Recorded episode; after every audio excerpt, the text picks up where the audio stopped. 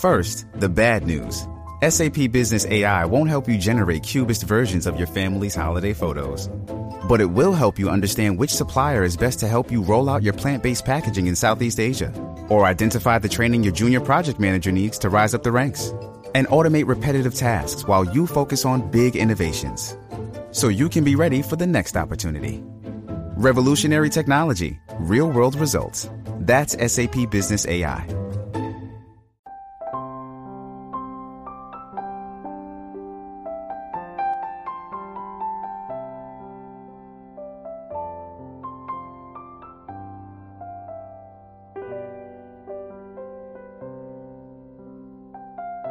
人生过半，拎得清才过得好。全球知名智库研究员、毕业于耶鲁大学的乔纳森·劳赫提出了 U 型幸福曲线理论。人类的幸福感在二十岁左右处于高峰状态，随后逐渐下降，直到五十岁后才重新上扬，在时间轴上呈现一个 U 型。链接到整个人生中来看，中年的幸福指数最低，却也是关乎下半场的关键期。人生过半，拎得清这三件事，才享得尽下半场的福。一不拘过往。在网上看到一个提问：有没有哪一个瞬间，让你特别后悔过去的选择？网友小马回答：“周末家庭聚餐，父亲又责怪我当年没有报考师范院校，当上公办学校老师。如今快四十岁，还在拼九九六，挣前途，混人脉。心理学上有一个蔡格尼克记忆效应，说的是与已经完成的事情相比。”人们会对没能完成的事情更在意，并让它久久停留在脑海里面。在走不出过往的心理影响下，会不由自主的对当下的生活心生懈怠。《武林外传》中有一集，几个老友各自抱怨着生活的不如意，感叹没有活成理想中的自己。白展堂幻想着。假如自己当初去学习医术，现在肯定已成为远近闻名的神医。佟湘玉想象着，如果夫君没有早死，两个人或许已经有了孩子，生活团圆幸福。吕秀才真正的人生理想，不是当账房先生，而是做生意。在对当下生活的不甘中，剧情按他们的设想重新演绎了一遍。从医的白展堂收入微薄，他手无缚鸡之力，看着心上人被欺负，只能暗自后悔没习得一身好功夫。佟湘玉的婚姻充满背叛，她只想拼命逃离，在遇到真正的意中人白展堂后。恨不能马上重获自由身。做了生意的吕秀才既无文化又无谋略，面对危机时判断失误，导致经营失败。看似无厘头的剧情，却传递出一个道理：假如人生真的可以重来，有机会换一种选择，也难免产生另一种遗憾。世间并没有完美的选择，结果如何，只取决于怎么做怎么想。后悔已经错过的选择，只会陷入错综复杂的纠结。抬眼看向手握的幸福，才能焕发坚定踏实的力量。二，厘清当下。看过这样一句话：使人疲惫的不是远方的高山。而是你鞋子里的一粒沙子。深以为然，在生活中，磨灭一个人雄心壮志的，往往不是什么惊天动地的大事，反而是源源不断的琐事冲击。作家万维刚在书中写过这样一个场景：技术员老张在攻克某个技术难题时，与领导产生分歧，打算下班再好好研究一番。到家后，他发现孩子生病，于是连晚饭都来不及吃，就匆忙带孩子去了医院。本来心情急躁，偏偏还堵车闹心。到了医院，又是排队，又是来回跑窗口交费。拿药，还和插队的人吵了一架。好不容易一切安排妥当，他想趁有限的时间研究一下技术难题的事，却发现手机没电了。整个晚上，老张累得筋疲力尽，技术难题也没想出更好的解决方案。第二天，他工作状态不佳。与领导的分歧仍没有解决，下班回家后忍不住对孩子大发一通脾气。正如万维钢所总结的，这些生活中的慢性日常麻烦，看似都不是大难题，但它们发生在计划之外且难以掌控，一波接着一波侵袭而来，不断考验我们。现实情况是，越混乱的当下，越容易打乱一个人的正常心智，导致所有事情都偏离预想轨道。美国一个急诊科医生曾在他演讲中分享过一个让混乱复杂的场景回归稳定有序的方法。首要步骤就是根据事件的性质。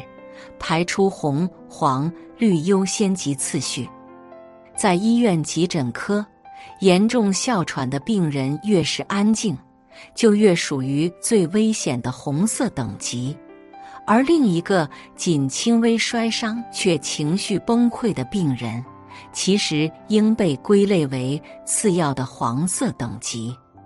切换到琐事交替的生活中，也应透过现象看清本质。理性的对不同事项进行分类，才能让一切井然有序。人生过半，许多人都承担着多重社会角色，琐事繁多，时间有限，着急是人之常情，但理清头绪才是解决问题的关键。遇事过于急躁，只会扰乱心绪，容易迁怒他人。却又于事无补，理清轻重缓急，把控次序，锚定关键问题，才能在冷静和专注中做到事半功倍。三，认准未来。清代医学家黄元玉出身儒士名门，从小聪慧过人，史书上称其诸子百家，迷不精熟。在他一鼓作气，准备考取功名的时候，身体却出现了问题，双眼发炎，出血红肿，最终左眼失明，样貌丑陋。当时的科举制度规定，五官不正，不准入仕。黄元玉立志，生不为良相济世，亦当为良医济人。他没有一蹶不振。而是弃儒从医，不仅习得精湛医术，晋为御医，还著有大量宝贵医书，为后世做出了重要贡献。季羡林说：“中年之后，最忌讳的就是思维僵化。”曾国藩也曾在家书中言：“无事不可变也。”曾国藩年轻时天性傲慢，脾气暴躁。在官场上屡屡吃亏，仕途不顺。中年之后，他开始熟读各家经典，提升格局，并且坚持每日自省，学习为人处世之道，最终脱胎换骨，身达高位，成为一代圣人。古来今往，变化的河流从未停息，不同的思维模式。决定了每个人不同的发展结局。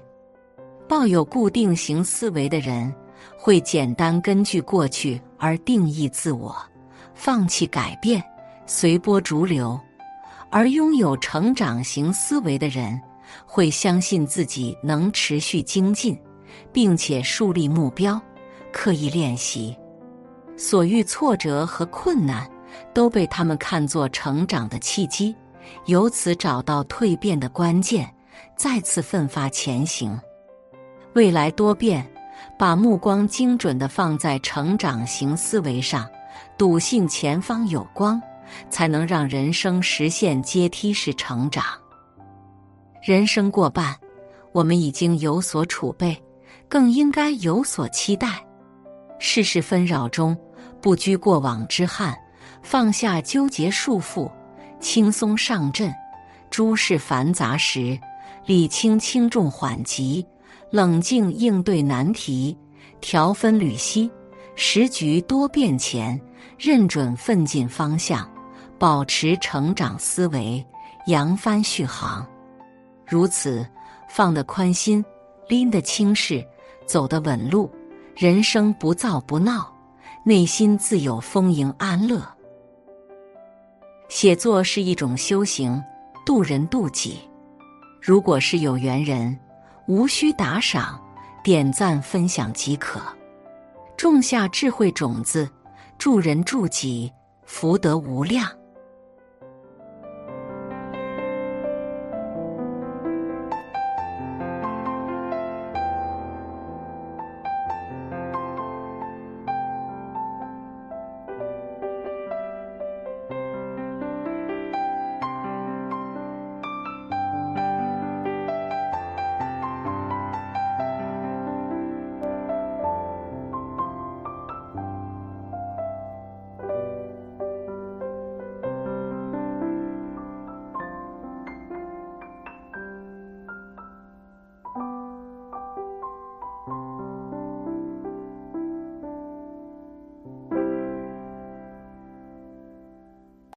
一粒沙子，深以为然。在生活中，磨灭一个人雄心壮志的，往往不是什么惊天动地的大事，反而是源源不断的琐事冲击。作家万维刚在书中写过这样一个场景：技术员老张在攻克某个技术难题时，与领导产生分歧，打算下班再好好研究一番。到家后，他发现孩子生病，于是连晚饭都来不及吃，就匆忙带孩子去了医院。本来心情急躁，偏偏还堵车闹心。到了医院，又是排队，又是来回跑窗口交费拿药，还和插队的人吵了一架。好不容易一切安排妥当。他想趁有限的时间研究一下技术难题的事，却发现手机没电了。整个晚上，老张累得筋疲力尽，技术难题也没想出更好的解决方案。第二天，他工作状态不佳，与领导的分歧仍没有解决。下班回家后，忍不住对孩子大发一通脾气。正如万维刚所总结的，这些生活中的慢性日常麻烦，看似都不是大难题，但它们发生在计划之外，且难以掌控，一波接着一波侵袭而来，不断考验我们。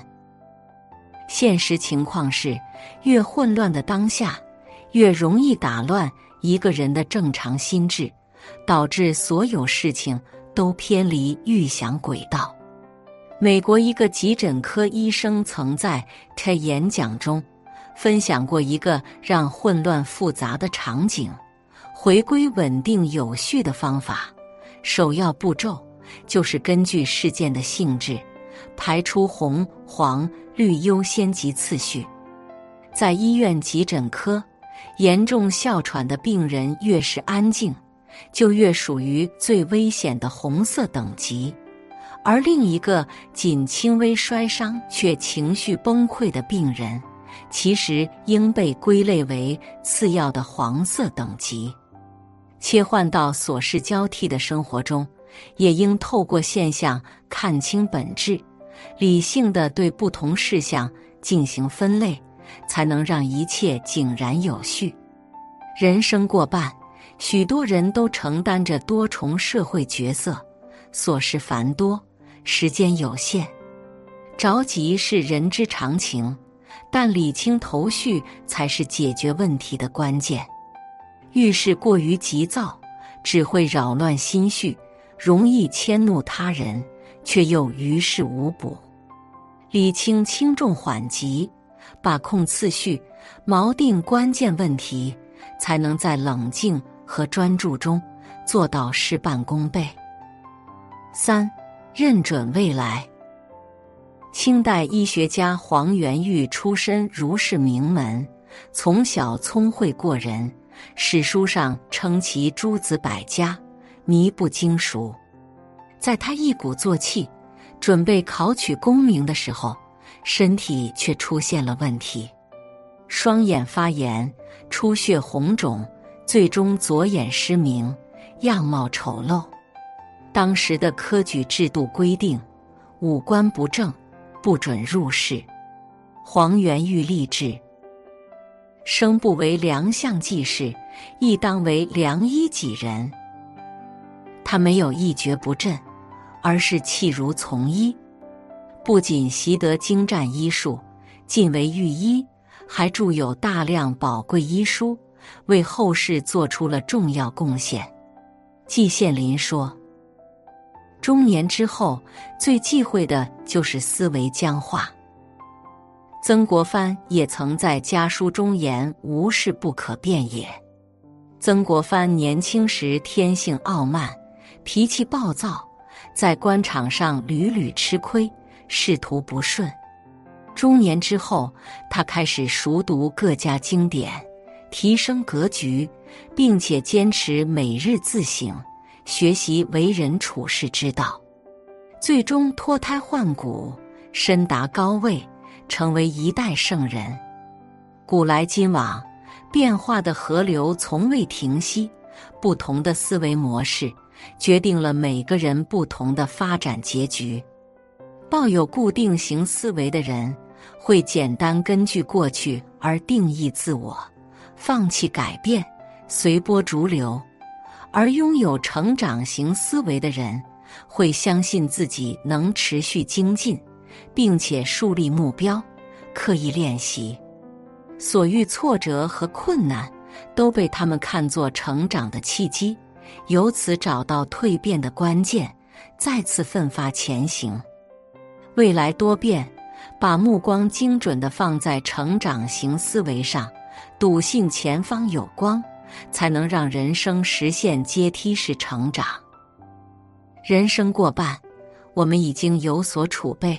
更应该有所期待，世事纷扰中不拘过往之憾，放下纠结束缚，轻松上阵；诸事繁杂时，理清轻重缓急，冷静应对难题，调分缕析。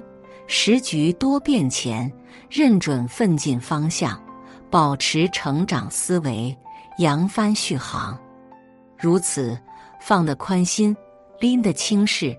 走得稳路，人生不躁不闹，内心自有丰盈安乐。